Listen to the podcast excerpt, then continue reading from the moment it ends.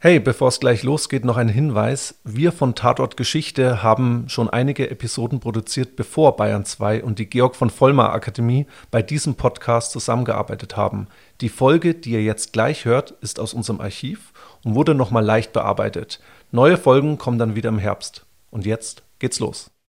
Hannes, wir tauchen ein in das Jahr 1948. Es ist der 15. Februar und unsere heutige Geschichte spielt zunächst in Ulm, genau genommen in der dortigen Untersuchungshaftanstalt.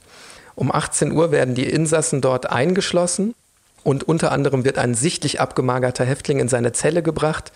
Dieser Häftling hustet stark, leidet unter Schweißattacken, ist vermutlich tuberkulosekrank. Was relativ ungewöhnlich gewesen sein muss. Er verabschiedet sich von seinen Mithäftlingen per Handschlag, geht dann in seine Zelle, schreibt einen Brief. Um 20 Uhr werden dann in allen Zellen die Lichter ausgeschaltet und um 20.30 Uhr wird nochmal überprüft, ob auch wirklich alle Häftlinge in ihren Zellen sitzen. Das wird per Klopfzeichen gemacht. Da wird nichts Ungewöhnliches festgestellt. Dann vergeht die Nacht und am nächsten Tag gibt es Frühstück und auch da wieder die gerade beschriebene Routine, Klopfzeichen und nun hört man aus der entsprechenden Zelle eben keine Reaktion. Und das führt dazu, dass dann die Wärter die Zelle aufschließen und das, was sie dort sehen, Hannes, das sehe ich vor mir auf einem Bild. Und ich sehe dort einen Menschen, der sich mutmaßlich an so etwas wie einem Heizungsrohr erhängt hat. Er trägt weiße Häftlingskleidung ja, und er ist offensichtlich tot. Hannes, um wen geht es hier? Wer hat sich da mutmaßlich selbst umgebracht? Ja, wir können ja zum jetzigen Zeitpunkt noch gar nicht wissen, wer dieser Tote war. Und das Entscheidende ist, die Ermittlungsbehörden und auch die Gefängnisleitung wussten es zu dem Zeitpunkt auch noch nicht. Und wir bleiben jetzt mal ein bisschen in dieser Unkenntnis und versuchen uns in diese Zeit hineinzuversetzen. Das Einzige, was man neben der Leiche natürlich vorfindet, ist ein Brief, den dieser Häftling wohl kurz vorher geschrieben hat. Den lese ich jetzt mal kurz vor. Liebste, du kannst gar nicht ermessen, was es für mich bedeutete, dass ich dich gestern sehen und sprechen durfte. Ich bin dadurch so ruhig geworden, denn ich weiß, du bist stark und wirst alles tragen. Habe Dank für deine Liebe, die die letzten Jahre überstrahlt und diese nur so schön gemacht hat. Meine Gedanken sind stets bei dir und um dich. Ich grüße alle, Mutti, Ruth und Hans, alle übrigen Verwandten und Bekannten. Auch sage allen Dank, durch deren Liebe und Entgegenkommen meine Haft erleichtert wird. Ja, Niklas, jetzt haben wir diesen Brief gelesen, aber wissen eigentlich auch noch nicht mehr. Nee, und was mir direkt auffällt, das ist das Jahr 1948. Es war ja vorher eine relativ prägende Zeit, Weltkrieg, Nationalsozialismus, darauf wird überhaupt nicht Bezug genommen. Es gibt auch kein richtiges Motiv, warum er sich umgebracht hat. Das Einzige, was ich jetzt erstmal daraus schließen kann, er hat wahrscheinlich einen Abschiedsbrief an seine Frau, nehme ich mal angeschrieben. Ja. Es ging an die Frau und es war auch ein Abschiedsbrief. Also der Selbstmord, den wir jetzt gerade hier schon einfach mal so in den Raum geworfen haben, der wurde dann auch durch den Autopsiebericht zweifelsfrei bestätigt.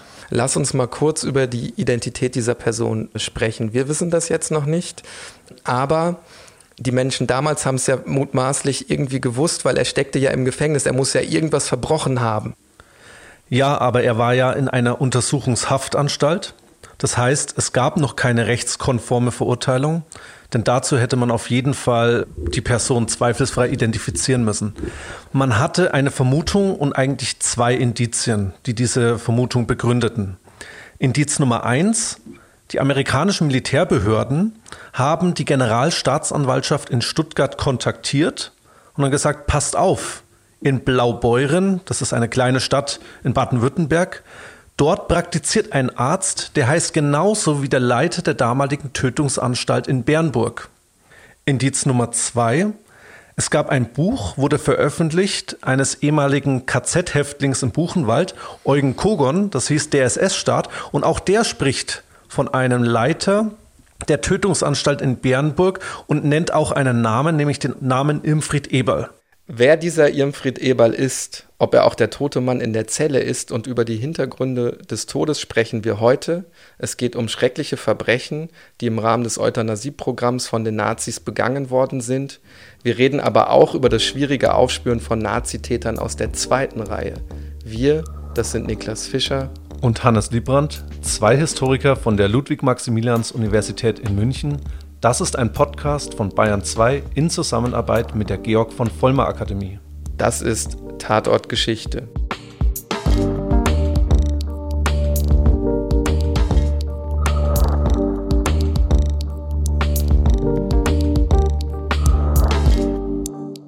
Der Buchautor Eugen Kogon ist also eine wichtige Quelle für die Ermittler. Aber er kannte Irmfried Eberl nicht persönlich, er weiß aber, von wem sie Informationen erhalten könnten. Vom Lagerarzt des KZ Buchenwald, Waldemar Hofen. Der befand sich bereits im Todestrakt, der wurde zum Tode verurteilt in Nürnberg. Und Waldemar Hofen sagt aus, ja, er hatte wohl ein Gespräch gehabt mit einem Arzt, der eben so hieß, aber er kann sich nicht genauer daran erinnern. Ja, und er hat, glaube ich, gesagt, er erinnert sich nicht mehr an den Vornamen, oder? Richtig, ja. Wenn ich das nochmal kurz zusammenfasse, das klingt für mich mega unglaubwürdig. Also es handelt sich irgendwie mutmaßlich um ein relativ hohes Tier. Ein hohes Tier, großer Kriegsverbrecher, großer Fisch. Und man befragt jetzt einen anderen großen Fisch, nämlich den Lagerarzt von Buchenwald. Und der kann sich, weil das ja auch alles nicht so wichtig ist, nicht mehr an den Vornamen erinnern. Also das finde ich relativ wenig ja. überzeugend. Die Ermittlungsbehörden konnten ja nicht davon ausgehen, dass dieser Waldemar Hofen zweifelsfrei für oder gegen diesen Imfried Eberl aussagen würde, also wie verlässlich diese Quelle überhaupt ist.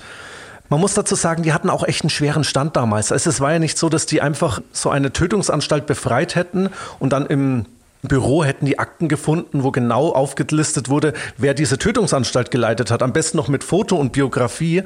Und die Nationalsozialisten haben das geschreddert, die haben Zeugen auch getötet. Sie haben eben alles, was alle Indizien versucht, eben in den letzten Kriegsmonaten noch zu vernichten. Und das hat zum schweren Stand für die Ermittlungsbehörden geführt. Und deswegen greift man dann ja auch, glaube ich, zu relativ kreativen Methoden, um die Identität von diesem Menschen festzustellen, Hannes. Also wie geht's weiter? Ja. Also das entscheidende Puzzlestück fehlt. Wir haben jetzt die Vermutung, wir haben zwei Indizien, aber wir haben jetzt logischerweise kein Geständnis oder dergleichen. Am 8. Dezember 1947, also gut zwei Monate vor dem Selbstmord, wird eben im Rathaus von Blaubeuren der Arzt erneut vernommen. Er hat ja bislang immer alles abgestritten. Er wird in dieser Vernehmung nach seinen Verbindungen, die NSDAP, in die SA, in die SS gefragt. Typische Entnazifizierung könnte man sagen. Jetzt kommen aber zwei Aspekte hinzu, die so die Relevanz noch ein bisschen verdeutlichen. Erstens, dieser Arzt war Österreicher. Also nicht, dass das ein besonderes Merkmal gewesen wäre für Kriegsverbrechen. Es gab zwar einige Bekannte, aber das jetzt kann man natürlich nicht generalisieren. Aber man musste als Österreicher nochmal deutlicher machen, warum er damals ins nationalsozialistische Deutschland ausgewandert ist. Das zeigt ja im Grunde auch nochmal die besondere Radikalität, ne? dass man extra sozusagen Richtig. dann aus Überzeugung ja. nach so Deutschland geht. Ja. Mhm.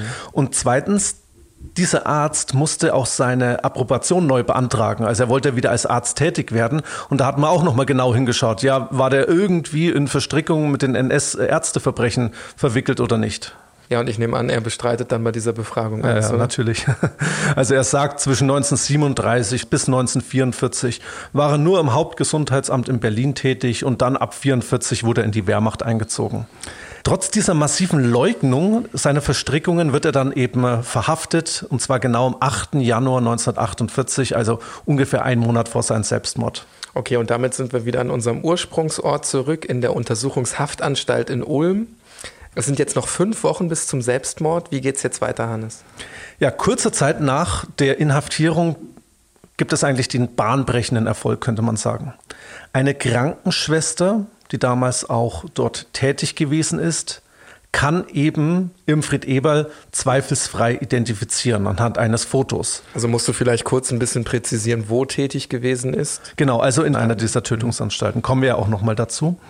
Ähm, ja, aber wie wir alle wissen, Zeugenaussagen reichen ja für eine endgültige Verurteilung manchmal nicht aus. Was wollte man? Man wollte eben ein Geständnis. Man setzt einen Mithäftling an, und der soll eigentlich in diesen privaten Gesprächen im Rahmen eines Schachspiels eruieren, was der überhaupt gemacht hat, dieser Arzt, und dann möglicherweise auch seine Identität preisgeben. Und das ist jetzt genau der Tag, an dem er sich umbringt, oder? Ein Tag später, also das ist genau an, das ist also der Vortag, richtig. In dieser Schachpartie versucht eben der Mithäftling ein bisschen auszufragen. Er lenkt auch dann das Gespräch auf das Buch Der SS-Staat von Eugen Kogon. Aber der war Profi genug, er musste lange genug seine Identität verheimlichen, also er sagt's nicht. Aber es war so ein bisschen die Idee, der gewinnt das Vertrauen ja. und dann spielt man Schach zusammen und dann sagt er genau. irgendwie, es klingt auch ein bisschen, ja, sorry, so ein bisschen auch ein Stück weit naiv, dass man dann glaubt, okay, der verrät dann sofort alles. Aber er weiß, man ist ihn auf den Fersen. Also man erkennt natürlich auch die Nachfragen. Also er war ja auch nicht dumm. Und er hat dann sicherlich auch Angst gehabt, dass man ihn in der Folge dann wirklich identifizieren könnte. Also kann man durchaus, wenn wir da jetzt ein bisschen ins Spekulieren gehen, Hannes, kann man durchaus sagen, dass dieses Gespräch, dieses Schachspiel wahrscheinlich dann auch der Auslöser ist für den Selbstmord, weil er einfach spürt, okay, ja, die Schlinge wird sich um meinen Hals zuziehen. Also ich sage es jetzt sehr salopp, mache ich selbst. Also die, der zeitliche Abstand spricht dafür. Also dieses Schachspiel war eben genau am Abend, am frühen Abend vor dem Erhängen dann letztendlich in der Zelle und vor dem Schreiben des Abschiedsbriefes. Ja, und weitere Befragungen nach diesem Selbstmord haben dann auch zweifelsfrei ergeben, ja, es war Imfried Eberl.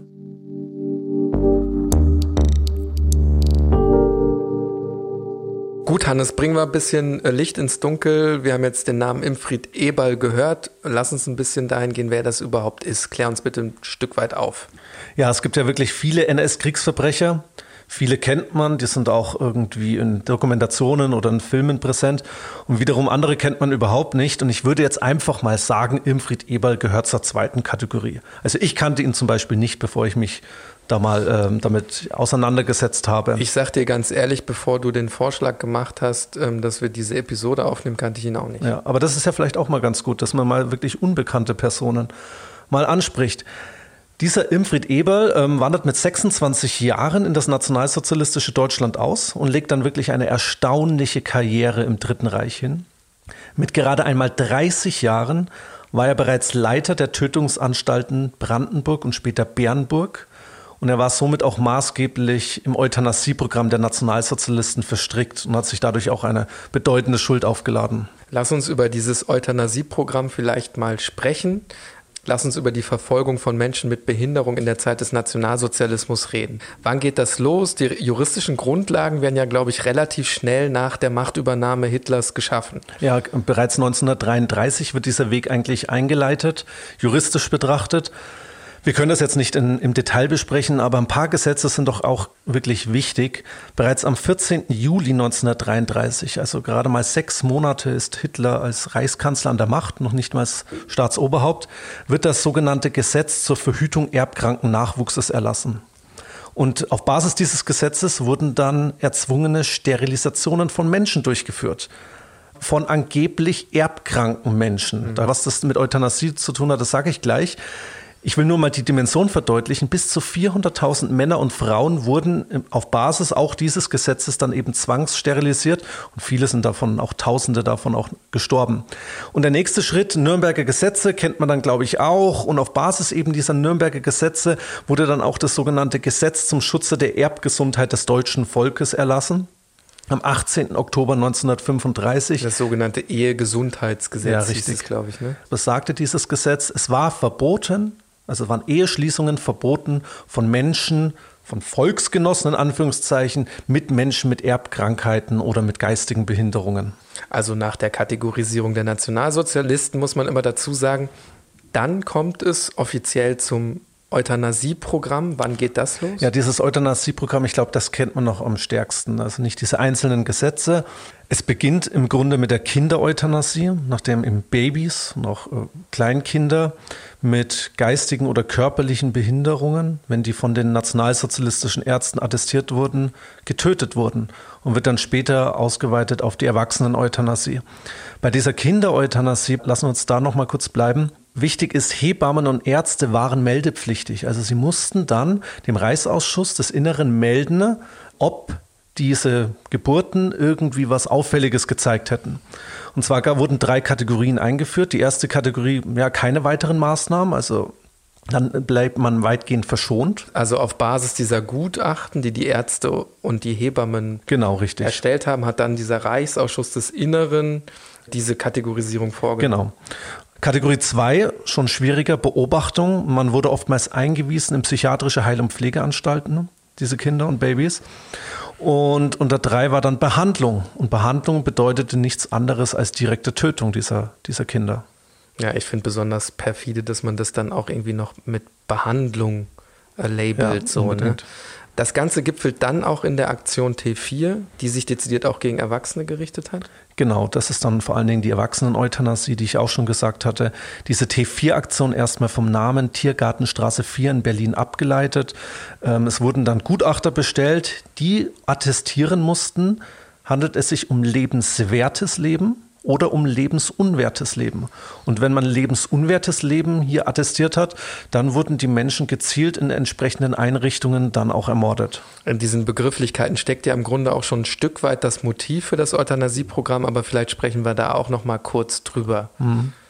Ja, ich habe jetzt einfach mal eine Quelle nochmal mitgebracht. Von Martin Bormann kennt man, glaube ich, war auch einer der maßgeblichen Initiatoren des Euthanasieprogramms, einer der führenden Köpfe des Dritten Reichs der antwortet einem Arzt, der bei Bormann gegen das Euthanasieprogramm intervenierte. Und Bormann versucht jetzt in seiner Sichtweise, das Euthanasieprogramm zu rechtfertigen. Also da beschwert sich jetzt jemand im Grunde darüber, dass das Euthanasieprogramm ja. Äh, durchgeführt wird. Genau, richtig. Mhm. Ja, und er schreibt, dass die christlichen Konfessionen, selbst die lebensunwertesten Geschöpfe, die völlig und unheilbar Geisteskranken am Leben zu erhalten bestrebt sind, ist klar. Ebenso klar ist aber auch, dass wir Nationalsozialisten diese Dinge von einer anderen Seite betrachten müssen. Wir vertreten also zum Beispiel den Standpunkt, dass es völlig falsch ist, Kinder, die völlig verkrüppelt werden, am Leben zu erhalten. Nach unserer Auffassung ist es richtig, wenn solche Krüppel nicht erst künstlich hochgepäppelt und ihr Leben lang zu Lasten der Eltern und der Volksgemeinschaft unterhalten werden sondern wenn sie schon im frühesten Stadium nach eingehender Beurteilung durch die dazu berufenen Ärzte möglichst rasch wieder für immer eingeschläfert werden. Das ist das Gegenteil von Inklusion im Grunde, Hannes. Jeder, der nicht in das Bild der Herrenrasse passt, der kann nie dazugehören. Der wird auch nie dazugehören. Und das Ganze nennt man dann auch, so haben die Nationalsozialisten das damals, glaube ich, genannt, Aktion Gnadentod, wie Tiere. Hm. Also die werden richtig entmenschlicht. Ich meine, Gnadenhöfe gibt's heute für alte Tiere, irgendwie für Pferde, die nicht mehr gebraucht werden. Und es geht nur um diesen Gebrauchszweck von Menschen ja. im Grunde. Ne? Und weil man die eben nicht gebrauchen kann, deshalb sind sie im Grunde, man muss hm. es so sagen, zu entsorgen. Warum wird dann trotzdem das Morden offiziell beendet? Ja, das Wort offiziell passt eigentlich gar nicht so sehr in diesen Kontext, weil diese Morde nie wirklich offiziell waren. Man hat eben genau in diesem Euthanasieprogramm auch versucht, eine Irreführung der Patienten und der Angehörigen durchzuführen. Also man hat die Taten und Morde verheimlicht. Man hat den Angehörigen gesagt, es gibt neuartige Therapiemethoden. Wir kümmern uns um diese Leute. Und dann hat man sie aber gezielt durch Injektionen oder teilweise auch durch Gaskammern ermordet. Und genau diese Morde mitten in Deutschland führten eben dazu, dass es massive Proteste gab. Nicht zuletzt auch von kirchlicher Seite an diesem T4-Programm, sodass man dann, wie gesagt, dieses Programm eingestellt hat. Aber ähm, damit hört das Grauen letztendlich nicht auf, sondern im Verborgenen unter Nachfolgeorganisationen und Tarnnamen hat man diese Morde fast bis Kriegsende dann noch weitergeführt. Nicht mehr in diesem Ausmaß wie zwischen 1940 und 1942, aber doch sehr, sehr häufig noch. Und wir hatten den Begriff ja auch schon häufiger. Dieses Morden findet dann statt in den sogenannten Tötungsanstalten. Genau. Und das meinte ich gerade mitten in Deutschland, nämlich diese Tötungsanstalten, die standen am Ende letztendlich dieser Tötungspyramide, Spirale, wie man es auch sagen würde. Es gab verschiedenste Tötungsanstalten, Brandenburg, Bernburg, Hadamar, Hartheim, Grafeneck und Pirna Sonnenstein. Dazu gab es aber noch ein perfides Netz an Heil- und Pflegeanstalten, die natürlich nur so getarnt wurden. Aber in diesen Tötungsanstalten wurden eben massenhaft Menschen umgebracht. Nicht nur durch Injektionen, also nicht nur Einzelmorde, sondern tatsächlich auch in Gaskammern. Eine dieser Tötungsanstalten, auch das haben wir schon gehört, hat Irmfried Eberl geleitet. Ja, und das ist das Entscheidende, um jetzt auch die Bedeutung von Irmfried Eberl zu erkennen im Nationalsozialismus. Er leitete ja nicht nur eine Tötungsanstalt, sondern sogar zwei Tötungsanstalten. Nämlich nachdem Brandenburg offiziell aufgelöst wurde, wechselte er dann nach Bernburg und er nahm dort die Hinrichtung laut Augenzeugenberichten stets eigenhändig vor. Und jetzt kommt aber auch der entscheidende Punkt. Aufgrund seiner Verdienste, man sieht jetzt nicht meine Anführungszeichen. Hieß dann auch wirklich offiziell Verdienste. Richtig, oder? aber ja. ich muss trotzdem mehr Anführungszeichen, die jetzt keiner sieht. Im Euthanasieprogramm wird er dann im Sommer 1942 nach Treblinka berufen. Treblinka, wichtig, dort war ein Vernichtungslager. Er hat auch mit dieses Vernichtungslager ideologisch mit aufgebaut und auch organisatorisch. Und er war dann auch der erste Lagerkommandant von Treblinka. Er war der einzige Arzt im Nationalsozialismus, der jemals die Verantwortung über ganzes Vernichtungslager hatte. Sollten wir vielleicht auch mal kurz klären, Unterschied Konzentrationslager, Vernichtungslager und wo liegen die Vernichtungslager? Da gibt es ja auch einen ganz signifikanten Unterschied. Ja. Weil Konzentrationslager kennen wir zum Beispiel hier bei uns in Bayern aus Dachau oder Flossenbürg. Vernichtungslager gibt es keins in Deutschland, also auf damals äh, heutigen deutschen Territorium. Auschwitz, Belzec, Sobibor, Treblinka und Majdanek waren wohl die größten Vernichtungslager. Wir hören das, glaube ich, schon ein bisschen an den Namen. Die waren in den damaligen Ostgebieten, in damaligen Polen, der Sowjetunion errichtet worden. Diese Vernichtungslager hatten vor, vor allen Dingen ein Ziel gehabt.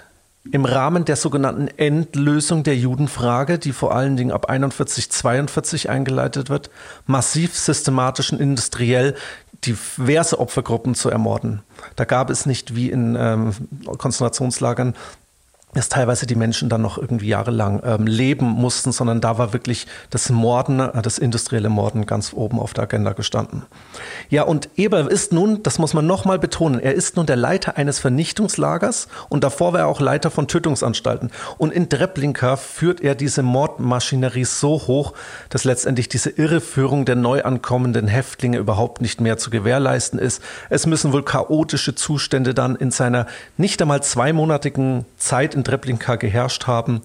Und er ließ in dieser Zeit mehr Menschen umbringen als zur gleichen Zeit in Auschwitz, das vom Komplex her deutlich größer war nochmal als Treblinka. Dieses Chaos letztendlich führte dann auch zur Absetzung Ebers. Tausende Leichen liegen da in den Lagerbereich rum und er wird dann nach Deutschland zurückversetzt und ist dann noch in den Nachfolgeaktionen des Euthanasieprogramms tätig. Und dann verliert sich etwas die Spur. Aber wir erkennen, glaube ich, nochmal ganz wichtig die Verstrickung in, die, in den Völkermord der Nationalsozialisten bei Eberl. Ja, und ich hatte es ja eingangs gesagt, ich kannte den Fall ja so nicht und es lässt mich echt fassungslos zurück, wenn wir zum Ausgangspunkt zurückkehren, dass der dann einfach in Ulm in der Untersuchungsanstalt ist, dieser Massenmörder, ja, wenn du mhm. so willst. Auf der anderen Seite finde ich, Hannes, äh, zeigt die Episode um Eberl relativ gut, wie schwierig es war, diese Täter aus der ersten oder zweiten Reihe überhaupt zu identifizieren, die dann hinter Schloss und Riegel äh, zu bringen oder zumindest einem ordentlichen Gericht zuzuführen. Äh, mir fällt da ganz spontan zum Beispiel die Anekdote ein über den Lagerkommandanten von Auschwitz, Rudolf Höss. Auch der konnte ja erstmal untertauchen, hat sich, glaube ich, als Matrose verkleidet ähm, und ist dann irgendwo in Schleswig-Holstein als Hilfsarbeiter auf einem Bauernhof tätig gewesen und erst dann im Frühjahr 46 von den Briten aufgespürt worden und dass man ihn, glaube ich, überhaupt identifizieren konnte, lag daran, dass er seinen Ehering noch getragen hatte. Ich habe jetzt, als du das gesagt hast, an Odilo Globotschnik gedacht, kennen wahrscheinlich auch wenige. Leiter der Aktion Reinhardt, maßgeblich in Kriegsverbrechen, insbesondere im Generalgouvernement, also in Polen, involviert und da wusste man auch am Ende nicht, wer Globotschnik war. Der hat sich auch als einfacher Soldat dann irgendwie getarnt. Und dann hat man im amerikanischer Kriegsgefangenschaft, so auf dem Platz, hat man dann einfach mal Odilo hinter ihn hergerufen und dann hat er sich reflexartig umgedreht und dann wusste man, oder man hat zumindest ein sehr starkes Indiz gehabt, oh, das ist Odilo Globotschnik. Hm. Also es sind tatsächlich manchmal auch so ein bisschen kreativ anmutende Methoden, ja. mit denen man dann versucht, eben diese Verbrecher zu identifizieren. Lass uns aber noch ein Stück weit äh, zurückgehen äh, zu Ebal.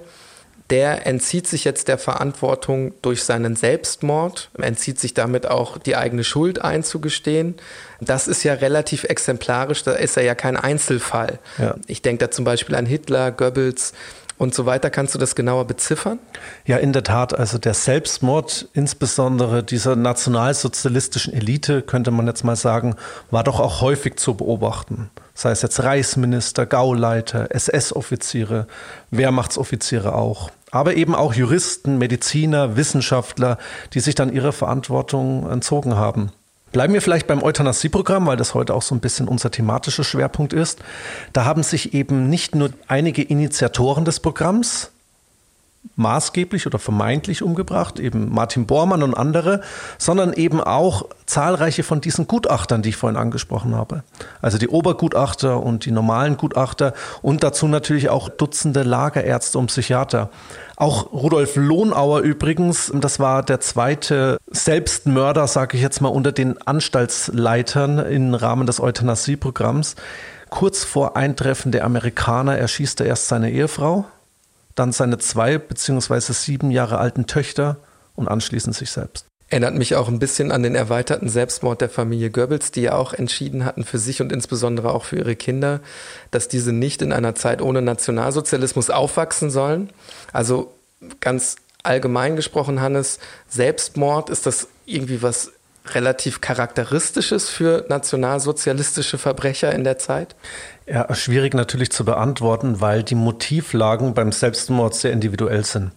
Trotz dieser aufgelisteten Fälle, die wir gerade genannt haben, entschloss sich eben nicht die Mehrheit der entsprechenden Eliten, würde ich jetzt mal sagen, zum Suizid. Es gab also keinen Automatismus oder keine biografischen Details, wo man sagen könnte, ne, dann wäre der Selbstmord eine logische Folge gewesen. Und im Falle Ebers ist es nochmal schwieriger zu beurteilen, weil er ja in seinem Abschiedsbrief sich überhaupt nicht darüber äußert. Ganz im Gegenteil übrigens zu Werner Heide. Ich will jetzt eigentlich nicht zu viele Namen ins Spiel bringen, aber den sollte man vielleicht abschließend nochmal ins Spiel bringen. Werner Heide war einer der T4-Obergutachter, also ein ganz hohes Tier im Euthanasieprogramm. Und der war nach dem Krieg weiterhin als Arzt tätig, bis in die 60er Jahre, unter einem Tarnnamen und bringt sich dann nach seiner Enttarnung ebenfalls um. Und er hinterlässt auch einen Abschiedsbrief. Und dieser Abschiedsbrief zeigt eben noch mehr Motive, die wir jetzt nicht auf Eberl übertragen können, aber zumindest für Heide mal durchsprechen können. Ich zitiere jetzt aus diesem Abschiedsbrief. Protest als einziges mir verbleibende Mittel gegen die widerwärtige Heuchelei, mit der die Macher der angeblich öffentlichen Meinung vorgehen. In der Klärung der Vergangenheit. Selbstachtung weil ich es ablehne, ein bequemes Objekt in eine Angelegenheit darzustellen, die von vornherein als Schauprozess vorbereitet und entsprechend aufgezogen ist. Dass so einer dann auch noch von widerwärtig spricht, weil widerwärtig ist ja eigentlich das, für das er verantwortlich ja, ist. Natürlich. Und er sagt halt eben Protest und Selbstachtung. Das sind so die zwei zentralen Motivlagen. Er führt dann noch weiter aus und jetzt kommt noch, glaube ich, eine entscheidendere Passage dieses Abschiedsbriefes. Ich habe mich zur Euthanasie nicht gedrängt. Niemals. Das versichere ich feierlich angesichts des Todes. Handelte es sich für uns beteiligte Ärzte um die Beseitigung unnützer Esser. Niemals auch nur um lebensunwertes Leben, sondern um sinnloses Dasein von Wesen, wie die bei der von mir nicht zu vertretenen Kindereuthanasie entweder nie Mensch werden konnten oder denen wie bei den Erwachsenen das spezifisch menschliche unwiederbringlich verloren gegangen war. Also das zeigt für mich auf jeden Fall nochmal so richtig perfide das ideologische Selbstverständnis. Man hatte ja, glaube ich, in der offiziellen Sprechart damals in den Diskussionen, die dann auch in Fachzeitschriften und so weiter geführt worden sind, gesagt, so das Hauptmotiv ist für uns, dass wir die nicht mit ernähren können, dass man da so ein bisschen den Gebrauchswert ja. definiert. Und er macht jetzt überhaupt keinen Hehl daraus, dass das erhabenere Motiv für ihn sozusagen das ideologische ist.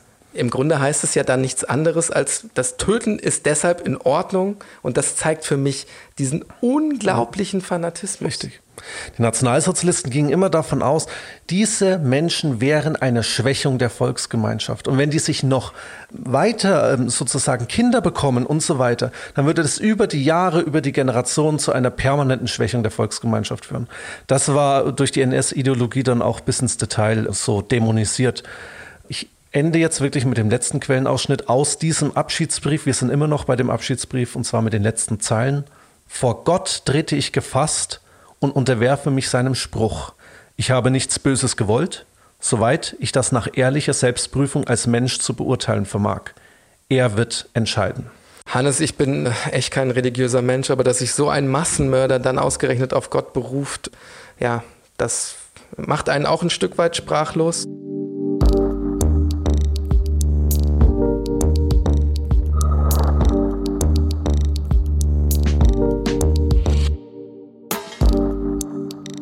Lass uns drüber sprechen, warum ausgerechnet solche Menschen dann auch ein relativ unbehelligtes Leben in der Bundesrepublik führen konnten, es sich schön eingenistet haben. Das ist ja schon auch ein Stück weit ein Schandfleck in der Aufarbeitung. Ja, unbedingt. Das ist ein ganz klares Defizit der Aufarbeitung. Diese Entnazifizierung war immer lückenhaft gewesen. Man konnte keine systematische Entnazifizierung machen, weil, wir hatten ja auch vorhin gesagt, viele Akten fehlten auch.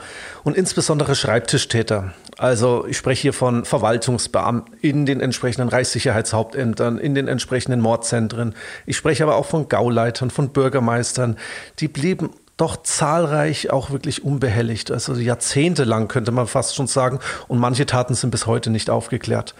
Es spielen da sicherlich auch alte Seilschaften eine Rolle. Also wenn man sich auch mal diese personelle Kontinuität anschaut vom Nationalsozialismus zur Bundesrepublik Deutschland, also zahlreiche Funktionäre, die bis 45 eine Karriere hingelegt haben, konnten auch nach 45 eine Karriere hinlegen.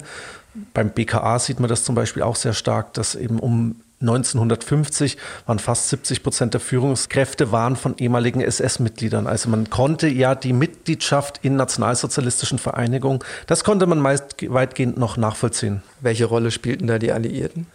Ja, ich denke, wir würden uns das jetzt zu leicht machen, den schwarzen Peter irgendwie den Alliierten zuzuschieben. Man könnte ja sagen, okay, ähm, sie hätten ja mit ihren Mitteln diese Aufarbeitung vielleicht auch extern irgendwie einleiten können. Aber es gab eine Fokusverschiebung für die Alliierten. Der Kalte Krieg beginnt ja schlagartig mit dem Kriegsende, würde man sagen. Winston Churchill spricht gleich von einem eisernen Vorhang, der sich eben durch Europa zieht. Und sowohl auf der Ostseite als auch auf der Westseite hat man eben ehemalige Fachkräfte, sage ich jetzt mal allgemein, der Nationalsozialisten gebraucht und gezielt für eigene Zwecke eingebunden oder eben in Deutschland in äh, entsprechende Positionen gehoben, weil man eben als Ziel erstmal gesetzt hat, es muss hier ein wehrhafter Staat errichtet werden, ganz im Mittelfeld in Anführungszeichen zwischen Osten und Westen. Ja, und im Osten beginnt man noch während des Krieges damit, einfach alle ehemaligen Nazi-Verbrecher, Mitläufer und so weiter zu Antifaschisten zu erklären. Ne? Also ich finde da die Metapher auch so treffend. Die Keller sind gar nicht ausgeräumt und schon werden neue Häuser darauf gebaut. Und in den 1960er Jahren erkennt man dann mehr und mehr dieses Defizit. Und das muss man vielleicht hier auch nochmal ausdrücklich betonen, indem einfach die Gesellschaft eben auch mal sagt, nein, es kann doch überhaupt nicht sein, dass ehemalige NS-Funktionäre hier noch weiterhin hohe Funktionsträger in der Bundesrepublik sind. Oder dass es möglich ist, dass sie noch Pensionszahlungen erhalten. Dieser Protest von unten kommt dann eben, Gott sei Dank, ab den 1960er Jahren und leitet dann eine neue Etappe der Aufarbeitung ein.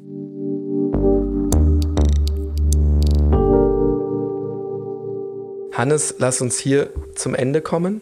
Wir haben uns ja was gedacht bei der heutigen Folge. Warum würdest du sagen, ist es so wichtig, sich mit NS-Tätern wie Irmfried Eberl auseinanderzusetzen? Ja, man muss sich die Frage stellen, ob man den Nationalsozialismus hinreichend erklären und dadurch auch aufarbeiten kann, wenn man diese Täterperspektive eben nicht berücksichtigt. Da kommen dann automatisch so Fragen auf, ja, warum haben sich die Menschen eben radikalisieren lassen? Wie funktionierte die Ideologie bei dieser Radikalisierung? Und welche Beweggründe haben diese Menschen selbst angegeben dafür, dass sie sich irgendwie in diese NS-Täterschaft begeben haben? Und ich glaube, deshalb ist die Täterperspektive auch sehr wichtig und das wird vor allen Dingen seit den 1990er Jahren in der Forschung viel stärker in den Vordergrund gerückt. Man sieht es auch Gott sei Dank mittlerweile stärker in Schulbüchern. Ein reflektierter Umgang mit dieser Täterperspektive, kein unreflektierter. Und mittlerweile gibt es auch an vielen Orten an ehemaligen Täterorten, wenn man so sagen will, ja, Aufarbeitung. Und das ist doch eine Erkenntnis, die sich dann nach und nach durchgesetzt hat. Du hast jetzt diese Orte selber angesprochen. Was würdest du sagen mit Blick auf zum Beispiel ein Museum, es muss jetzt kein spezifisches sein, in das wir hineingehen, das sich mit dem Nationalsozialismus auseinandersetzt. Da sehen wir diese Tätereliten. Was würdest du sagen mit Blick auf die ja ein Stück weit auch Verantwortung haben? Äh, ich rede hier von Mitläufern, passiven Zuschauern. Ich finde immer so ein Stück weit, die fehlen mir in solchen ja. musealen Ausstellungen. Weißt du, was ich meine? Ich weiß, aber es ist natürlich auch schwierig, diese Masse an Menschen irgendwie zu zeigen. Also ein Museum, egal welche Art, geht ja auch immer exemplarisch vor. Also man muss ja einen einzelnen Fokus setzen.